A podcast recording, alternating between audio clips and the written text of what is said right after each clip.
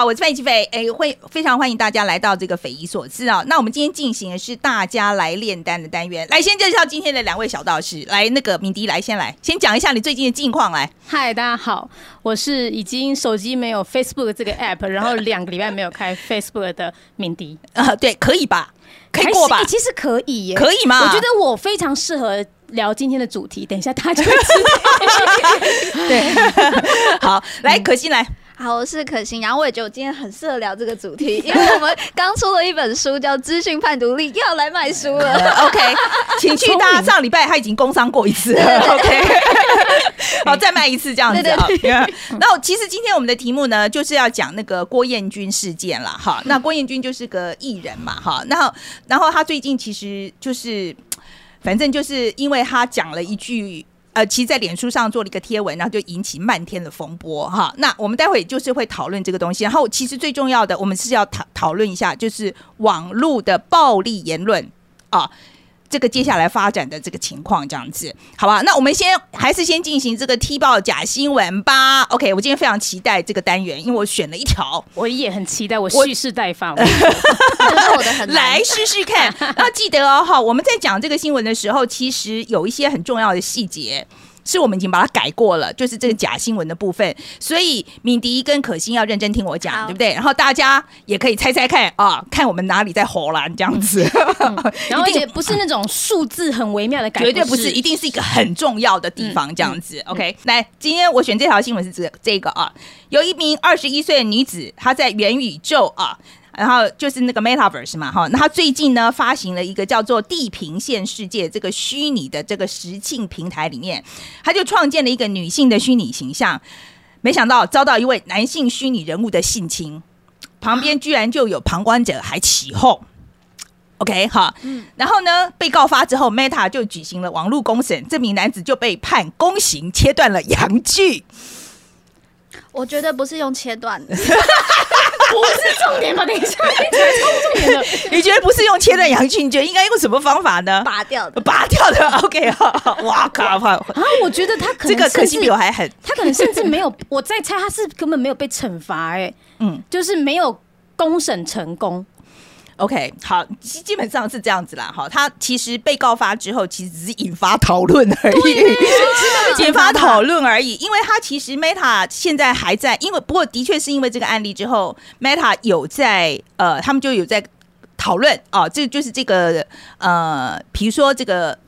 应该是说怎么讲审判啦或者惩罚的机制啊要建立，因为现在在这个虚拟的环境里面，很多他们说其实将来不是只有说只是视觉上的，它是甚至比如说你如果穿了那个衣服的话，哈，它其实有是可以感觉得到的。所以话像这种暴力行为其实是是有可能很严重的。OK，所以这是要被认真对待的啦。那当然，我觉得，嗯。我为什么说网络公审啊，或者是说他被 被那个切断就 被切断阳具啊？我觉得我可以想象一下嘛，right？我觉得，因为我觉得我们在正常我们在日常生呃真的人的社会里面，我们不可能执行这样一个刑罚嘛啊。那但是我觉得我可以想象一下，OK？所以那个部分是假的，但的确前面在讲到说他在 Meta 他创创建了一个呃虚拟的人物，然后被。真的被那个性侵这件事情是真的，好这个部分的新闻，因为未来你谁知道创建这个女性人物的人就是女性，你不知道啊？这这超难，那你也不知道，都不行啊？对呀，好像是合理的。等一下，对，但是他怎么回归到你正常？哦，他他不会回归到正常生活，他应该就是在那个 Metaverse 里面去做惩罚。对啊，而且我就我觉得其实应该是说，在这个网络虚拟世界里面的行为规范。我觉得现在刚开始做的时候，赶快把它规范好，OK？所以不要弄得那个很可怕，像现在的网络一样，right？很贴近主题。对，我觉得就我刻意选这条新闻的。好，来换米粒。好，我这边呢选择一条是昨天 WHO 就世界卫生组织他们发发了一份报告，这份报告它导导大标题就写说烟草业就香烟烟草业是全世界最大的污染产业。然后他就觉得啊，真的吗？对，真的，你不要一开始就 OK，没有啦，我只我是依据，我是疑问，所以是 OK OK 好，三大污染产业之一，对，他就没有他说最大的污染产业 OK，然后呢，他甚至觉得应该烟草业接下来要慢慢的被禁止。他跳提了三大污染的原因哦，第一个是因为他烟草要砍很多的树，然后他写说每一年呢，烟草业要对对大约六亿棵树给负责，大概就是占了全球砍砍伐数量的的大概五 percent，其实很多。然后是真的啦，这个砍很多树，这个是真的。，对，然后第二大呢，不过所有的经济作物都砍很多树啊。对啊可，是他们可以产生经济作物，那线下接下来就是下一个、哦第二个糟糕的污染，就是他们说这个烟草的种植本身会对土地造成不可逆的伤害，然后可是种很多东西都有不可逆的伤害，又不是只有烟草。但是还有第三个，好，来来，没关系。第三个是什么？就是第三糟糕，就是每一年被丢弃的烟头，还有那些塑胶的那个烟嘴。哦，那被丢弃的时候呢？烟嘴本身塑胶的嘛，所以会造成环境污染。可烟头更糟糕是，我们大家烟蒂都丢哪里？就是那个下水道嘛，就丢在路上，然后它就到下水道。那是你哦，我我我没有错，不要讲大家，然后呢，这样子，你知道每一个烟头它其实都可以污染一百公升的水。所以其实它造成的水污染是很严重的。好，所以基于三个原因，它就是那个 WHO 就认为烟草很坏，所以要禁止这个产业。这你哪里讲？我觉得每一个都很对啊我。觉得不是烟草哎，哦，你整个怀疑到最源头的部分，哇，你这个疑心论很重。我觉得是棕榈油吧？就是哦哦，对对对，棕榈油也是，啊就是经济作物，的确是砍了很多树，马上想到是是棕棕榈。棕榈树。棕榈树好了好了，到底错在哪里？错在第二个原因不是真的。第二个，第二个是我刚刚说，第二个是指它造成不可逆的对土地造成不可逆伤害，其实没有。它其实的确，它只是唯一伤害就是哦，我这块地拿去种烟草，我就不能种经济作物，只有这种机会成本。但是真的有三大原因，这个第二大原因原本是什么？你知道种烟草的那种烟烟草农啊，他们会得到所谓的青烟病，就他在种的过程中，那个烟草的一个毒就会透过皮肤去吸收进去，啊。所以每一个处理烟草的农民，每一天他都会等于吸入相当五五十支烟。哇哦，所以其实你想想看哦，现在在吸烟的人，你除了伤害你自己的健康之外，你其实每吸的一支烟，都代表的是帮你种这个烟草的农民的健康。所以那个种烟草的这个应该癌症比例很高啊。如果这样子，嗯嗯，嗯，对嗯对，好，来继续来换可心。好，换我的，就是先说关端午节快乐。好，好，哦，对耶，快到了哦，耶！好应景哦。好，那就是你要讲粽子吗？没有是端午节连假。那大家知道现在上海跟北京都慢慢的。微解封跟解封当中嘛，那呢，北京市他都倡导说要就地过节。那文化部他们就要求，就是说各地呢，针对当前的旅游市场，要科学精准实施跨省旅游熔断机制。那呢，如果有出现中高风险的地区呢，他们就要采行全区的风控。请讲中文。听不？你是什么叫做熔？什么叫做就是他们就是？他们就是推出了一个熔断机制啦，基本上就是如果就发生看到你这边有就是中看觉得你是中高风险风险区的话，那他就要采行全区风控。OK，我觉得感觉是根本没有开放哎，因为可心你这边讲起来好像是说，哎，不能过节吧？不不不是不能够旅游吧？不能够旅游吧？我听我我的感觉是中国现在对于上海反的那样，他对北京应该是连旅游都不行，感觉不会是分区控管，应该是全部都不能动应。该上海是逐步逐步解封了，就是了。制造业解封，然后居民的话好像还很缓慢。就每天你到那边去搓搓搓鼻子才行。呀好了，错在错在哪好，里？其实他们是真的有开放旅游哎、哈哈哈，个屁啊！好，有开放旅游，然后呢谁敢出去玩？对、我觉得很，听我看到新闻上还是蛮多人，就是真的是被闷坏了。嗯那他是说，如果有中高风险，它的熔断机制是这样：就如果有中高地区，呃，中高风险的地区，他们是暂停旅游业。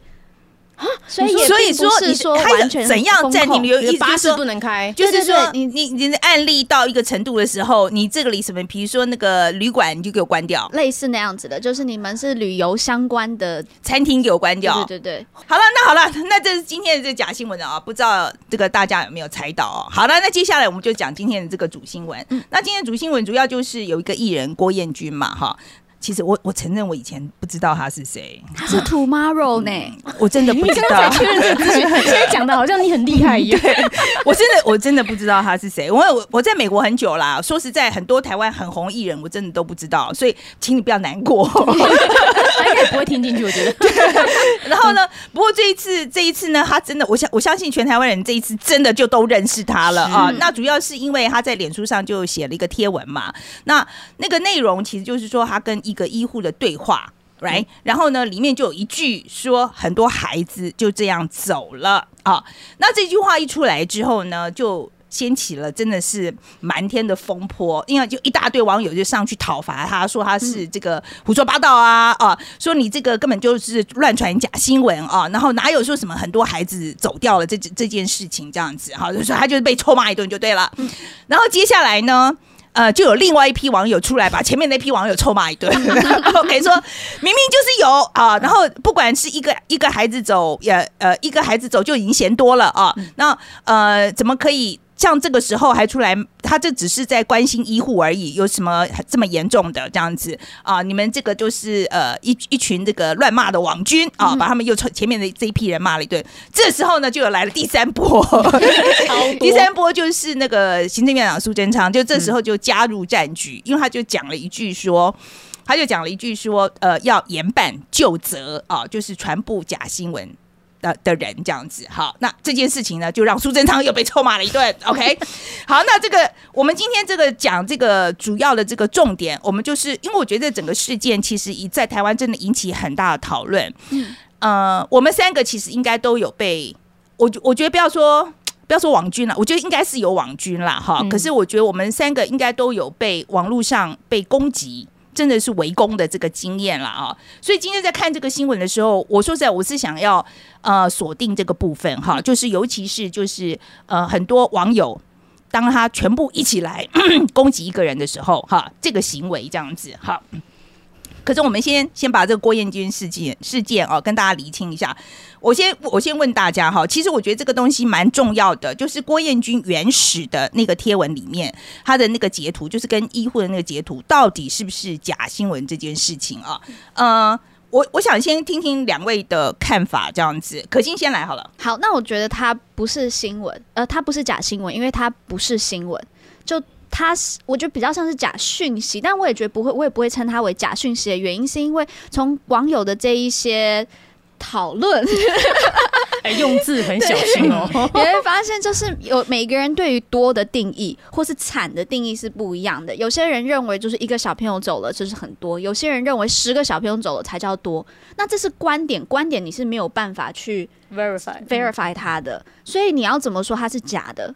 我觉得这件事情，除非今天是连一个都没有死，那我觉得他才有可能是假的。对，所以我觉得这件事情是不能，我不会说他是，我个人不会说他是假新闻，更不会说，也不会说他是假讯息。那还有两，所以你觉得第一波去骂他的人，这个行为有些，而且他骂的很严重啊，而且那他骂到他必须要删文，而且甚至很多就是说要弄他，呃，要弄到他什么混不下去啊，什么之类，这些都有了哈。OK，所以说你觉得第一波骂他的这个行为是不对的？我也不会直接说他是不对，因为我能够理解他们背后的那个不满，因为确实是这样子的讯息可能会造成一些人的误导，然后可能会造成整个国家的防疫上面会呃大家会人心更恐慌，所以我觉得他们有可能是出于一个好意的行为，或是他们觉得是保护国家的这种这种 mindset 去做这些事情的。但是我个人认为，就是你说他是假新闻这件事情，那这个字的用。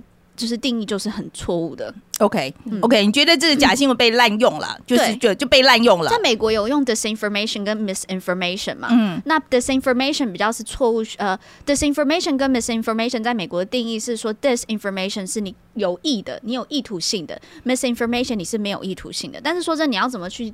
证明一个人有没有意图，这太难了。嗯，可是这两个其实都是蛮严重的嘛。其实因为就造成错误的讯息的传播嘛，其实都是蛮严重的。好啊，那个来，敏迪来讲一下你的感觉。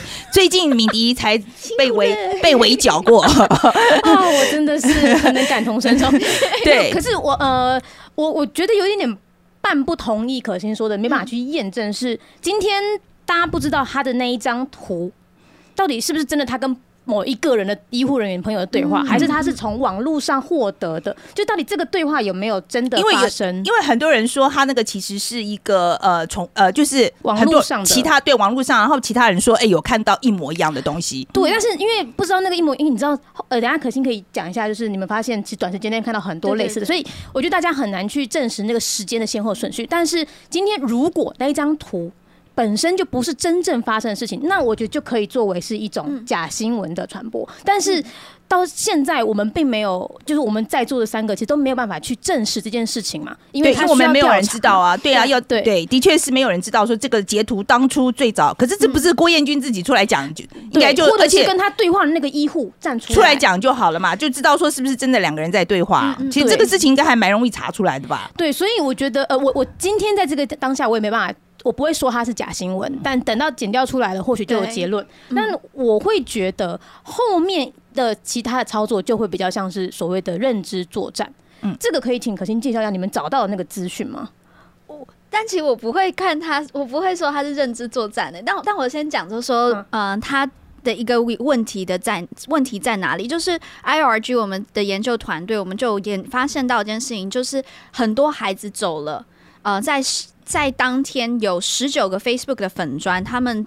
的发布时间都是一样，是十五点三十一分，在不到十秒跟郭。彦军同一个时间吗？哎、好像不是，是之后。对之后哦，就是第二波了，晚一点已经第二波了。然后呢，嗯呃，在不到十秒钟的时间，他们就是群聚发文，就是十十九秒呃十秒钟的时间内，十九个粉砖发一模一样的内容，而且他们那个内容是哪一边的？我先确定一下。嗯郭彦军编的。哦，OK，就是说挺他的，就是说这个感伤有很多孩子走了。对对对，OK，嗯。而且这些内容内这些呃贴文，他们都是来自于内容农场的，就是文章连接，所以嗯，可以看得出来，从这个群聚发文的现象，至少有一边是是有。不，不能说这一边全都是啦，但至嗯少是这边有出现的一个现象，是有群聚发文的共谋的行为，这样子。OK，那另外那那边看不出来，嗯，要要查，要再查，我觉得骂郭彦军这一边这边要查，那边要再查，我们还没查。还没查。OK OK，好，那个我很我很好奇，这样，请你们多多研究一下，这样子，就是到底有没有群聚的这个行为，这样子。OK，所以我觉得这个东西是这样子啦，哈，就是说，呃，我觉得。大家都很冲动，我觉得现在，因为我觉得这个新闻出来的时候，说实在，他就不过是讲一句话嘛。嗯，我觉得大家都很激动啊，然后，然后那个后面，我觉得，然后就是有心人士就进来了。OK，、嗯，好，这个东西我觉得我们待会我会讲，我觉得为什么这个行为我觉得非常不妥，我们会后面会会会再说哦。我们先把那个整整个理清。哎，来，我要补充一下，我刚嗯刚觉得他是认知作战的原因。其实，在事件发生之后，尤其是可心刚刚讲到的，就是它是有系统性的集体发文嘛，内容农场。那这个时候有呃，台湾专门研究假新闻的沈博阳助理教授，他就有哦，站出来，对对对，他怎么讲？他说，呃，他因为他自己也是个爸爸，所以他其实知道台湾人很焦虑，然后他也知道。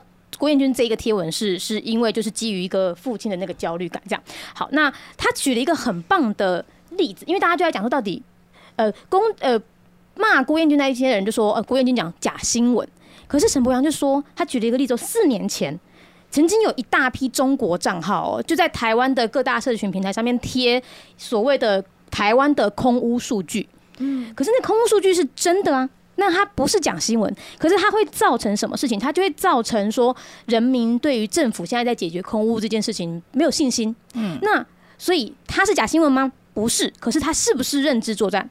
他是啊，他就的确是，他的确是因为他只是把一个事件，我觉得一个事件它本来就有好的有坏的一面，或者是说甚至一个单纯的数据，它其实有不同的解读的方法，他就是专挑一个最坏的方式去帮你扩大嘛。对，在在扩大过程之中，沈博阳就他就分析了，我觉得他的分析让我有个学学到一个很重要的精神，就是他把传播媒体分阶段来看。刚刚范姐有提到说，呃，郭彦军出来之后呢，其实接下来不是立刻就连到了内容农场的快速发文，中间还有一段是谁？是正规媒体。比如说，可能东森啦、三立啦、苹果，各式各样主流媒体，请你不要讲正规媒体，这哦讲起来好像我们很不正规。主流媒体，主流媒体我就我们也蛮主流的啊，是不是哦很难定义？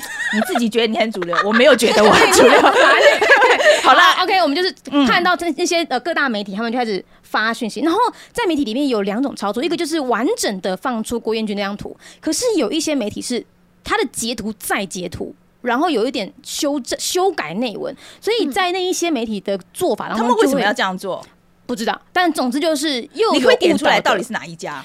沈博阳提的是中天啦，哦，中天啊，跟 ET 就是他点名这两他意家思就是说，他在他在播出那个东西的时候，他其实不是用原始的呃不对不把不完整的原始的资讯就把它放出来了，然后可能有误导的嫌疑。然后这叫有误导的嫌疑吗？这是很故意吧？可是你不知道他为什么只截那个部分，就是就像我们现在不知道为什么郭建军要发出一张图，我们没办法去验证发的时候他的意涵是什么，然后最后才那些内容农场才去复制这些媒体的新闻大量的嗯，进去。所以今天我们如果要看是不是认知作战，刚刚讲到一个很重要，就是你有没有恶意，可能那些媒体这个很难证明了。对，这真的超难证明的太难的。证明了。我个人觉得作战这件事情，它是一个军事行动，所以它必须要是有一个 command chain，就是它怎么，就是它背后是要有指挥链的。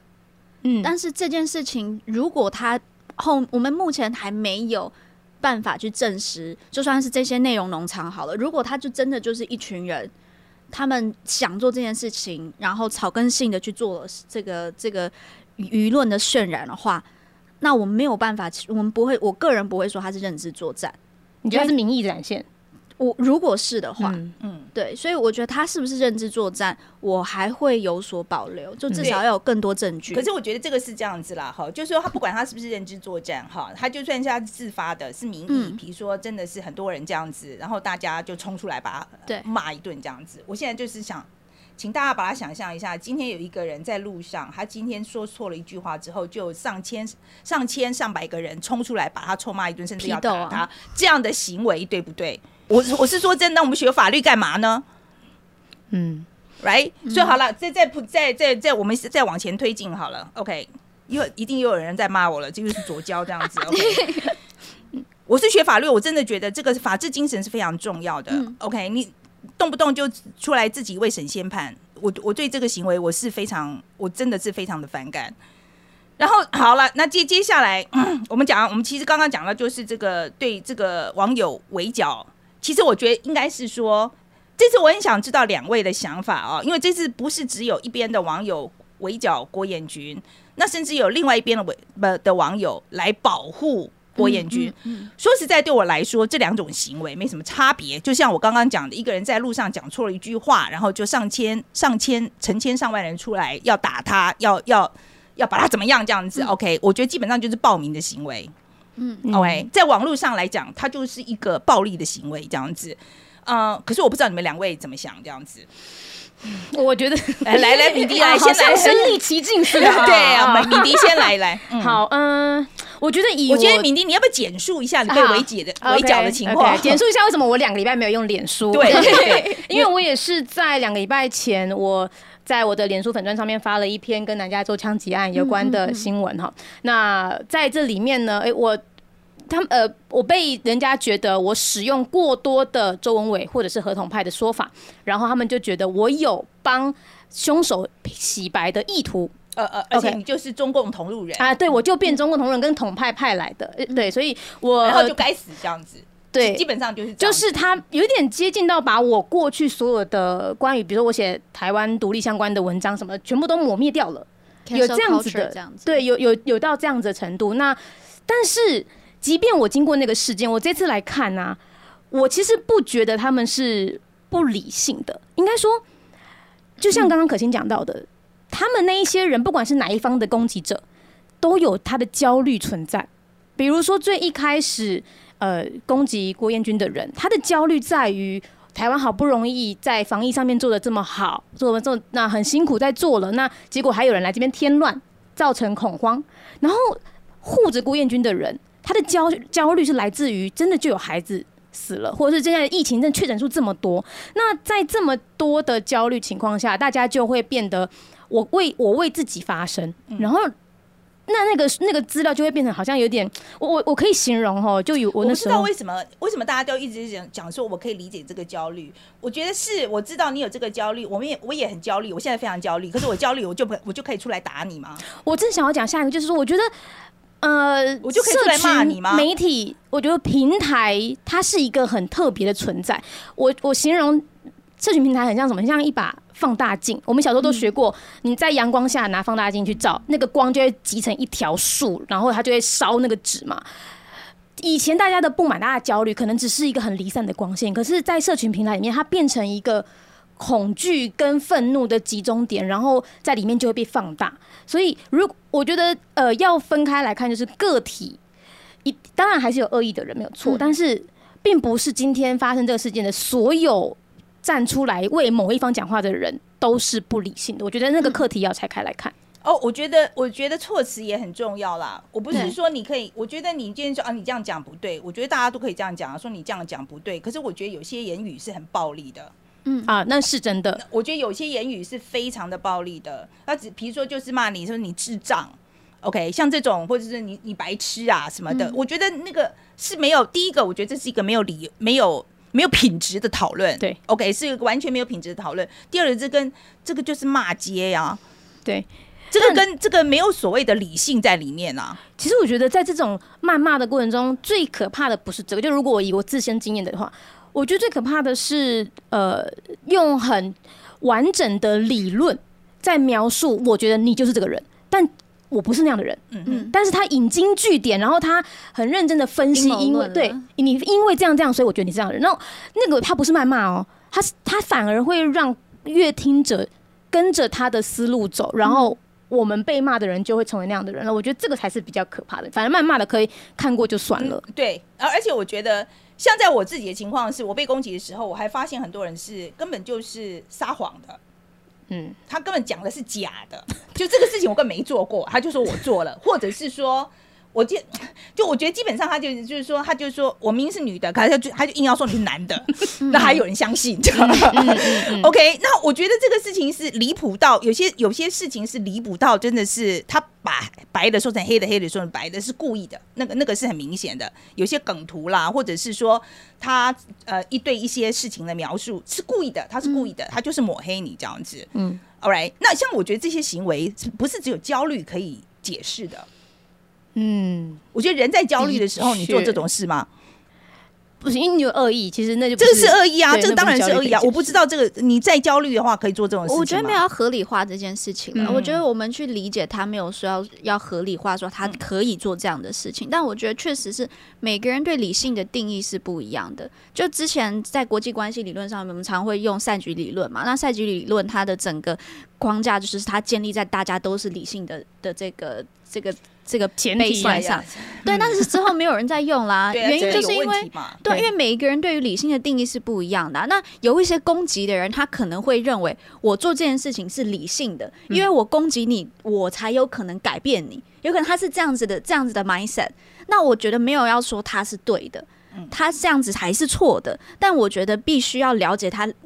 不能说这样子他就是不理性，因为我觉得一直说这样理不理性也是等于我觉得在说是太空贴泛了啦标签啊。在贴标签我觉得太空，但这个也是太空泛了啦。嗯，我只是我只是我觉得是这个将来是我觉得就是在回到我一开始讲的那个真假新闻的时候的那个重点，就是说一些网络行为的规范应该要有。嗯，OK，、嗯我觉得现在基本上就是一个 lawless，我们现在就是在大西部、o k 美国大西部一个没有无法无天的地方，基本上就是这个样子。嗯 All right，、嗯好，那接下来呢？好，我们讲了无法无天，对不对？好，那那个行政院长 要有法了，是不是？对，他就来了，他就说还要纠责嘛，他要、他要拿法律出来办嘛，哈。嗯可是说实在，我觉得我也觉得非常不妥。OK，、我觉得他这个做法也非常不妥。我先看看两位意见好了，那个敏迪好了，呃，我觉得他不妥不在于说要办，就是要办这件事情，我觉得要办，我支持他要去查，因为那个看起来真的是有系统性在操作的话，万一真的有认知作战，我们赶快在他早期把他碾熄嘛。可是我觉得不妥是在于顺序，就今天查他是处理一个已发生的事情，但是实际上我我们要知道。认知作战怎么样会有效呢？就是今天当人民本来就一定已经对于执政党的信任有点动摇的时候，你去偷搓一下，就像一个已经站不稳的人，你推他当然会倒。可如果今天人站得很稳，你怎么推他都不会倒嘛。所以今天如果今天因为现在台湾确诊人数很多，然后孩子的死亡数每天都在就是被大家报道，在这样的情况之下，我觉得执政党应该可以先做的事情是先安抚民心。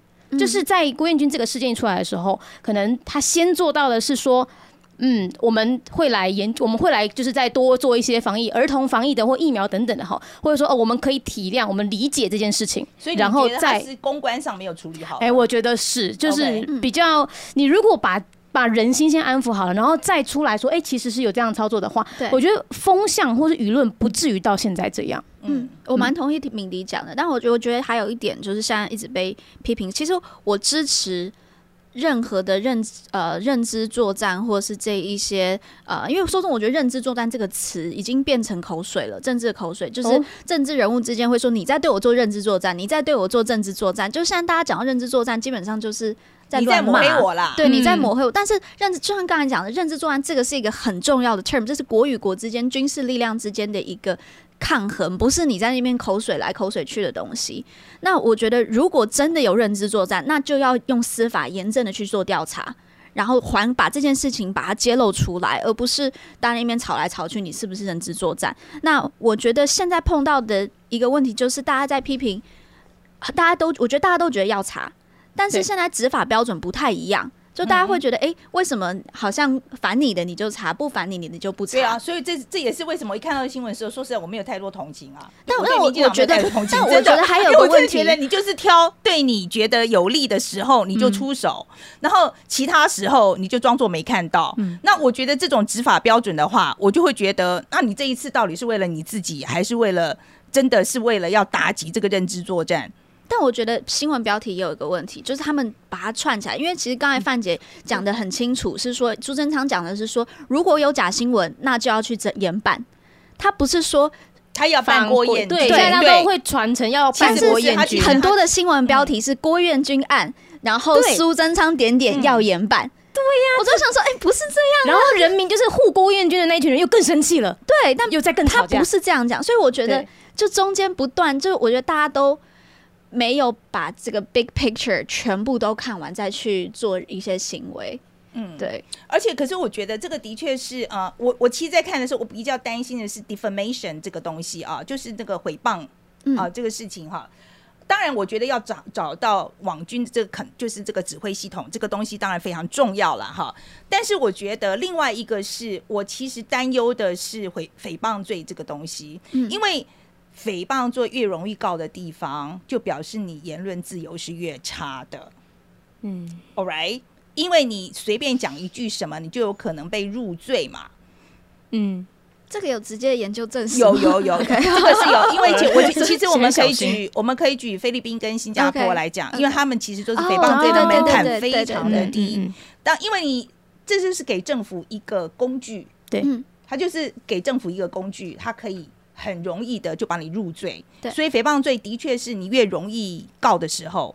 哦，他你的言论是越不自由的。你想想看，你很容易被告，你会愿意讲吗？嗯，但台湾也有社会秩序维护法，就台湾社会秩序维护法也是说，我刚才是维护法，维护法 也是说，就是如果啊伤害就是社会风俗，就是善良风俗还是什么的，然后就就可以就就可以入罪去入罪啊。对啊，可是我我觉得我们只是没有人用执法啦对，没有不多人在使用，对，可是我就我觉得这个定义有点模糊哦。对啊我我说真的，我觉得这个定义有点模糊。已经有很多讨论是要把这个社社会社会秩序维护法给就是修法，完善对对嗯对，我觉得这个是定义太模糊了。嗯嗯，然后我我我觉得还要再更呃，比如说他，比如说他什么样的行为，或者是或是他用什么样的字眼，或是就是说，我觉得这个东西要非常慎重的去看对啊、而不是说真的就是一个什么叫做妨害社会善良风俗。那我们今天讲讲句脏话算不算？哦，你好容易妨害哦，对呀你最容易妨害，对呀、没有错。我意思就是说这样子，我所以我觉得定义定义清楚非常重要。嗯然后，所以我其实对于诽谤罪这个东西，我其实是担忧的。嗯嗯啊、嗯然后，所以我觉得这个是，所以我觉得，如果说政府，这就是说，我们今天要把矫正这个这些言论啊，网络言论的这个工具，我们交给政府的时候，哦，它变变成一个武器，它嗯当然是很容易变成政府的武器啊。对嗯尤其是当这个政府的这个信任度又是有问题的时候，嗯你嗯我觉得这个你很难，你很难说服民众说你这个做的是公正的嘛。可是就因此不去管控吗？这好像又因噎我废食。我觉得也不会这样，大家都知道言论自由绝对是没有无限上纲这件事情。你觉得大家都知道吗？哎，真的不对。你觉得大家都知道，吗？就是那应该这样，就是言论自由，我觉得不应该就是无限上纲嘛。你个人对对对但它嗯不能无限上纲。那到底那个标准那个 line 在哪里？其实不是只有台湾，全世界都在找那个 line。对。可是我我现在就是说，我觉得这个 line 很难找之外，而且谁有这个。谁有这个权利来定义这个东西是很困难的，因为基基基本上现在没有任何人愿意做定义真实，就是 facts，就嗯 truth truth 这个事情要怎么样去定义？现在没有人愿意定义这个事情，因为你定义的左边右边都可能打你啊，前面后面都可能打你啊，嗯因为因为我觉得你没有办法说我讲的就是唯一真理，你基本上是要做这个事情嘛，嗯所以没有任就是包括说政府今天出来做这个事情，有可能被 K 的很惨这样子。对，因为他一定会得罪某一方的人嘛。对，一定会嘛。所以我我现在我就觉得说这个东西很困难，因为我觉得整个整个机制是一个，我觉得是很困难啦。因为包括的悲观呢，整个我非常的一个因为整个世界已经不是朝中央化走啦，嗯，就是都一直在分散出去啊，就权力一直在下方，那就是不太可能有一个中央的一个中央的权力可以告诉你谁是对的，谁是错的，所以就会越来越分散。嗯，对，这这是一个很严重的问题。然后我今天我们为什么会讨论这个东西？其实我说在是因为。其实是因为我看到美国枪击案这个事情，美国枪击案这个事情对我来讲，我说实在，我真的是很生气。我看哎到哪一起的？你说的是小学最近那个最近这一次，好几对，起今天才对我讲的是小呃 Texas 的那个事情啦，嗯哈、尤其因为那个小朋友这个真的实在太可怜了。嗯然后你知道我报这个新闻报太多次了，我我真的 I'm so tired of it，我我真的很生气，因为。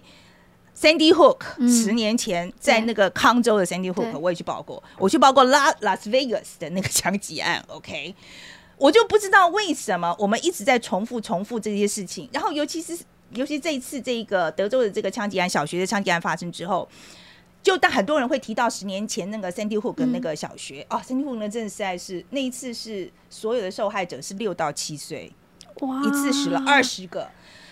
然后你知道那个多么的那么小的小孩哎，然后你知道这过去十年里面，呃，我觉得最可怕的事情是很多假新闻是在攻击这些失去小孩的父母。嗯，他说你们这个事情根本就是假的，整个事件是假的，是因为这个民主党的政府为了要禁枪想出来的，呃，做的一个假旗行动，所以这些父母啊什么的，其实都是演员来演的。这个言论是被人家相信的哦。被人家相信，相信很多相信，而且他们现在已经成为取代了 NRA，就是美国步步枪协会，已经取取代了 NRA，成为美国反对禁枪最重要的声音。这一群人，OK，所以这一次的这个枪击案，大家在讨论的，其实已经除了就是呃禁枪，美国禁枪为什么没办法禁之外，其实最重要是在讨论这个东西。这个事件明明这么严重，明明大家都是长着眼睛就看到的，到就是有些人不相信，嗯，就是有些人不相信。然后其中有一个，我最近听到这个这个故事，其中有一个爸爸哦，他就是他的他的儿子在这个枪击案在 Sandy Hook 里面过世了。他就说他有一次在酒吧里面就听到旁边有一个人在讲，就是 Sandy Hook 是假的，他实在受不了，他就跟他他就拿他的驾照出来给他看，他说。我告诉你，这个我就是住在 Sandy Hook，然后我是其中一个受害者的爸爸。结果那个人居然可以指着他的鼻子骂他说：“你撒谎！那个民呃民主党付你多少钱哦，心好痛哦。？”OK，然后这个爸爸因为他自己是做 AI 的，所以他真的很生气，所以他决定要 fight back。他就说：“我一定要打这些假新闻。”OK，、所以他花了很多力气，花了很多钱去做这个事情，然后到处他试了各种不各种不同的方法，结果最后呢，就是更多人来攻击他。更多人用各种方式攻击他，而且他们肉搜他，把他的那个住址就公布在网上。你要知道，这个是这些人都有枪的，有很多枪的人、o k 而且他们的方式就是说，他说，呃，他就说，其实其中有个女的，她她后来被抓了哦，这个女的后来被抓了，她是在媒体上讲说，她说 I'm gonna get you，啊在这人身威胁了耶，他就是人身威胁啊，他就是 I'm gonna get you，嗯，All right，然后还甚至就是很多还还有就是说你明你过不了明年。啊，然后这个爸爸他另外还有自己还有两个孩子。所以他非常担忧他的这个孩子的安全，所以他们在这个过去十年里面，他搬了八次家，嗯，他搬了八次家。OK，然后而且我觉得美国，因为就是我觉得因为这些可能刚开始也是焦虑啊，因为他觉得他的枪要被拿走啊。嗯，OK，他觉得这是宪法保障他的权益啊。可是我觉得他在这个整个过程里面，他们又互相的，等于大大家互相的呃呃加强对方的想法，就 echo chamber 那样，就对，嗯因为不停不停的放大。echo chamber，然后不停的放大。啊，所以现在就变成这个样子啊。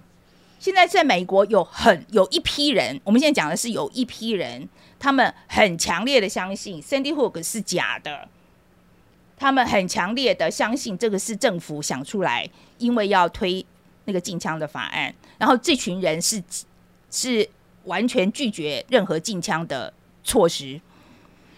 而且他们是有个声音，而且而且这些，我我现在在讲，就是说，我现在在看我台湾在争辩这些东西的时候，我为什么我为什么这么反感的原因，是因为我已经看到我们在朝那个方向走了，嗯，嗯，我们真的在朝那个方向走了，然后拉不回来的，因为这个东西一出去之后拉不回来的。现在目前来讲，就是说，呃。唯一一个我觉得看到有效的方法，就是这个爸爸后来就到处去告，因为他那个假新闻里面，他不还出电影？My God，他们出了一部电影，在说 Sandy Hook 是假的。然后呢，里面就用了这个爸爸还有他小孩的照片去证明说这个是假的，就说哦，这个是怎么这个这个人其实是怎么样怎么样怎么样这样子，就是抹黑他就对了。然后呢，他又去告他们，然后就说你违反我的人呃肖像权，嗯，OK，然后说你们不可以放这个东西，所以包括 YouTube、Facebook 这些都把这个东西下架了。然后目前来讲，就只有这个是最有效的方法。可是有谁有这个能力去做这件事情？法律是很花钱的，嗯，对，有谁有能力去做这件事情？而且我觉得他他在这个过程里面，我觉得这爸爸非常可怜，因为他其实在这个过程里面是孤军奋战的，因为其他 Sandy Hook 的家长不敢来帮他，因为来帮他的话，他们也会变成被攻击的对象。所以我就说，我为什么对于这个行为非常的反感？我然后我也看到，就是今天我觉得。说实在，敏迪那一次出事的时候，我在想说，我进来帮你，我会不会怎么样？我我也我是想过的，啊，你有在怕会怎样啊？我没有，我有想过，我不我哎、我觉得这个是应该要思考过风险吧。对了，嗯对嗯对，我是这个，我觉得我是衡量过的。就说今天我今天跳进来做这件事情，我今天出来帮你讲话，我是不是也会被攻击？啊，是啊，我就以但你好像也在怕，你后来那个，对对对，然后就说没有了。后来我就觉得嗯嗯，怕有怕没有用嘛，对因为我觉得怕没有用嘛。然后，所以后来我就跳下来，那这是不是个是是被攻击的？It's OK OK 哈。可是我总觉得这个事情就是要你要有，我觉我觉得要有各种不同的，我们要尝试不同的方法去想怎么样有可能解决这个东西嘛。对，Right？不能成为一个沉默的回圈。对，我觉得你如果都不讲的话，是不是下一次换一个人？比如说他们去打可心的时候，我们又闭着嘴巴不讲呢？嗯，哎，要要讲哦，会会会，可是 对呀、我是说真的，总要有人出来跟可心讲说，可心你这个话没有什么，没有什么严重的错误。好了，我觉得，或者说我是很小，就是一点点小被人家抓到那个，就是你可能讲错一点点，嗯。嗯我觉得要有人出来讲句公道话。嗯，可是我觉得在这个环境里面，就很多人是不敢出来讲的嘛。嗯像比如说，我有个朋友就特地写来跟我讲，说他知道我们今天晚上要讨论这个东西，他就特地写来跟我讲说，他认识郭彦军，他觉得郭彦军是个好人，然后他就说，因为他们私底下有接触，他就说。他说：“你可不可以讲一下他是好人这件事？他觉得郭彦军很可怜，嗯他就说我这样会不会太相怨？我说为什么会太相怨呢？我觉得的确是要有人出来帮他。我觉得他平常做很多事情啊，他还是指挥中心的宣传大使之类的。对呀、他其实是他平常做很多事情、啊，没有必要 cancel culture 啦，就你对，一一码归一码。今天对对可能我在这件事错了，但不代表我整个人是错的。对，我觉得这个观念大家应该要有。而且我觉得，就像刚才敏迪讲的，就是攻击的那些人会把一些小小小小的东西，把它凑拼凑起来，成为一个新的民阴谋论，敌 对，是新的敏迪。外们不省敏迪，对 Sandy Hook 是也是一模一样的事情啊，就是就是他们也是还弄了一部电影，就他也是从一些小小小小的一些呃这个线索，然后拼凑成一个电影，然后变成了一整个 theory 一整个理论了。所以我觉得这是很危险。但是回到范姐最大的一个问题，怎么去解决？我我真的觉得啊，你觉得可以解决吗？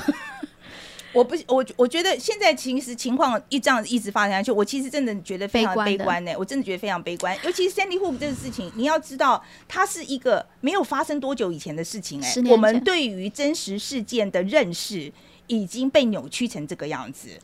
可是我好，如果我我不知道美国的那个永枪的这个状况，但是如果就郭彦军的这次事件来说，我反而是乐观的，因为其实这一次这个事件大概是两天内所有各方人马，而且还是来回好几次的对话。哎，一样讲对话，我就很小心哦。然后讨论讨论讨论，然后我觉得这表示说每一个人心里都很有警觉心。今天一方出来讲之后，另外一方就会。就是他会去警觉，去去反反反驳你，用不管是据理力争，还是可能有谩骂的。但是在大家都很有警觉性的时候，真相会很快被找出来。所以我们现在真相是什么？呃，或者是大家那个各种可能性会丢出来。因为你知道，我觉得在很很早以前，我们台湾人没有意识到有所谓的认知作战之前，其实是温水煮青蛙的那种文化的对啦熏陶。甚至那时候还还还有很多人说哪有假新闻这回事？我还记得那个时候。呃，我有二零一七年那时候我还住在美国的时候回来开了一次粉丝见面会，然后那一次我们主要就是讲假新闻。那时候还很多人在台湾，很多人不知道什么是假新闻。First of all，不知道什么是假新闻。然后川普每天讲 fake news，对，他就 他就是他不知道什么哦。其实那个更早哦，因为那时候川普还没有选上，所以有可能是二零一五年。然后说他们然后不知道什么是假新闻，那时候很多台湾就觉得你讲这个讲这个干嘛？对，我还记得那时候的氛围是这样。以前是没有警觉的耶，但现在是大家哇超级警觉，嗯，然后会立刻的想办法找证据，然后啊，另外一方面也会赶快的回来回击，所以我觉得过度警警觉也有点啊，对啦，当然过度警觉也会变成是一个就是出征的动力啊。对，我觉得这也是大，我觉得回到一个我觉得很重要的事情，就是大家不要马上想要一个答案啊。因为我觉得阴谋论也是大家就想要一个答案。我可我这边快速念一下我之前写过的一段一段话，就是艾滋病到现在已经夺走三千万人的性命，但是我们现在只知道这个病毒可能来自于非洲的中西部的黑猩猩，然后它怎么传到非洲，它怎么传到世界的零号感染者是谁，我们都不知道。伊波拉是一九七六年的时候在南苏丹刚果首次出现，二零一三年的时候又出现大规模感染，但它它的源头到底是哪里，我们也都是一个谜。然后呢，二零零三年的时候爆发 SARS。十四年之后，才大概有一个研究所比较能够确定是在云南的这个蝙蝠洞里面发现 SARS 部分的基因组成，但是这个也只是一个理论。那 MERS 在二零一二年发生的时候，两年之后马上呃马两年之后也才有报告说这个可能骆驼是潜在的感染源，也都还没有定论。所以我们太急了，我们太急的想要，就像是就像现在 COVID nineteen 爆发之后，大家每一天都在说这个病毒起源到底是美国还是中国，就大家都要有个答案。嗯，但这个都是要时间你才会知道答案的。可是我觉得现在就是，我觉得 social media 大家就要马上，马上我要知道这个是怎么回事。然后，而且我我觉得不是马上知道，他也说我说的就一定是真的。我觉得这是更另外一个更麻烦的地方，因为有很多，因为你会马上得到很多人跟你一样的想法，你就会觉得哦，那我是对的。就是你可以立刻在上面找到同路人，对，那那就会坚强到你的意志。然后，即便那个意志没有被经过证实。你就会觉得是信以为真了，所以所以我觉得，如果范姐问说到底要怎么解决这件事情，我觉得现在的社会已经把权力所有下放了，所以就是权力下放的，也不能说所有啦，就是权力下放的时候，我们不能再去要求说政府你要做什么事情，哪一个中央的东西你要去做什么，而是每一个人。你要有自己的那个 mindset，知道不要这么快就是落入一个，不要这么快就是去，不要有那个素养，不要这么公民意识，对，去攻击人，不要这么快就去下定论。我们一直在强调说是每个人公民素养这个东西，当然是嘛，我们当然就知道。可是我觉得现在的环境就是离那里很远，但不能不做啊，当然要做啊。可是就是我觉得就是理想化，那我觉得也不一定。我觉得就是要有这些公民素养的提升，也是要有事件你才会去提升的。就像我们，就像敏迪刚才讲，一开始我们没有就是认知作战的这一个买的 concept，现在两年之后我们有了。那我们有可能因为这一个 concept 让我们很担忧、很担忧、很担忧，所以会有一些比较激动的情绪。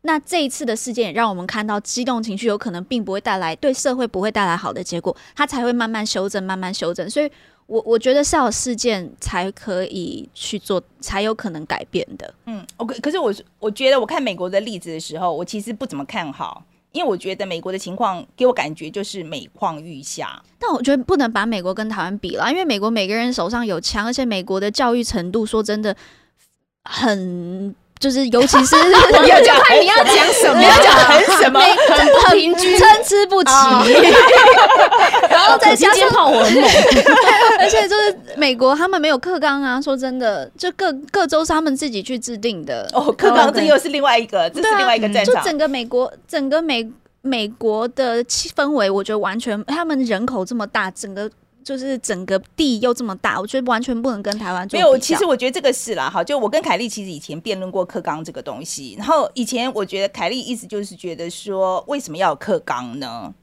好，他就觉得他觉得没有必要有一个这种很中央集权的东西，制式的很制式的东西这样子。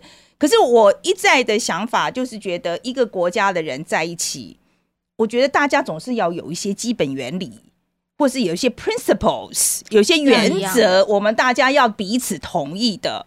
OK，比如说，我觉得基本的人权是什么？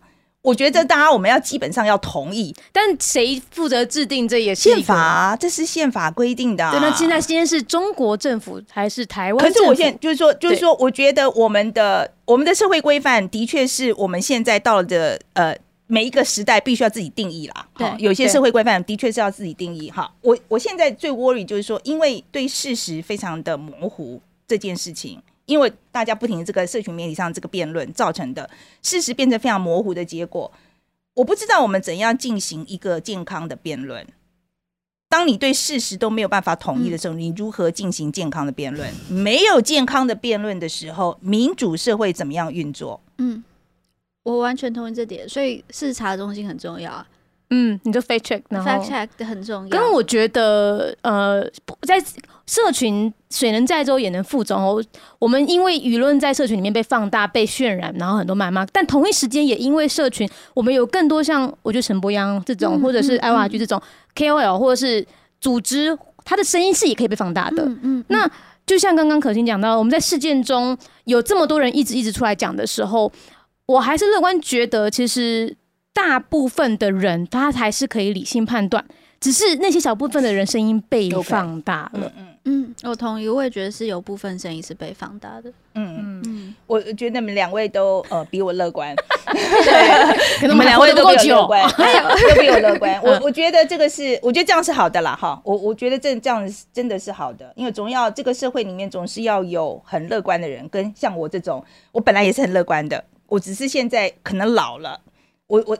觉得有可能，有可能是老了，所以我现在变得比以前悲观。我今天最后一句话是想跟大家讲，就是说，嗯，我我觉得一个民主社会要运作，哈，真的是需要理性来，要大家要做理性的讨论，这才有可能。如果说在上一次二次世界大战的结果是民主制度战胜了集权制度，那是因为民主制度有非常强的自我反省的能力。可是我觉得现在目前的状况会让我很担心。你觉得那个反省能力没了？我觉得自我反省的能力现在变得比较差。然后我觉得不是说没有，嗯我觉得不是没有，但是我们是我们现在真的是自我反省能力比较差。那比较差的原因是因为事实看不清楚嘛？嗯你怎么样？你事实看不清楚，你怎么样反省嗯？All right，所以我担忧的是，今天在民主制度跟集权国家的这个竞争里面，这第二回合，这第二回合是谁胜出？其实现在是我没有没有那么笃定哦。哈，我我觉得这个历史不一定重演。如果我们大家再这样胡搞下去，是有可能会输的，嗯，是有可能会输的。习近平不是呃，拜登前天才在讲，习近平跟他讲了一段话，嗯，习近平跟他说，在这个年代，专制国家会专专制国家会赢民主国家。我我我是真的觉得再这样胡搞下去，真的啦哈，嗯所以我们大家加油啊、那我希望这个未来是像两位所预测的一样啊、我希望你们的乐观预测会实现。好了，今天就讲讲到这里。那这最后面我们提醒大家啊，这个匪夷所思呢，我们是在呃每个礼拜一我们是播出阿姨想知道哈、那那个这个主要是学者的访谈了。那像我跟两位啊、年轻的朋友们的这个对谈是在礼拜四晚上我们会推出啊、这个这个就是大家来炼丹单元。然后再提醒大家一下，如果呃有兴趣的话，请来支持我们的说故事的人啊、如果你到贝壳放大去，就可以找到我们的募资的活动。我们还差蛮远的，加油！加油！捐钱。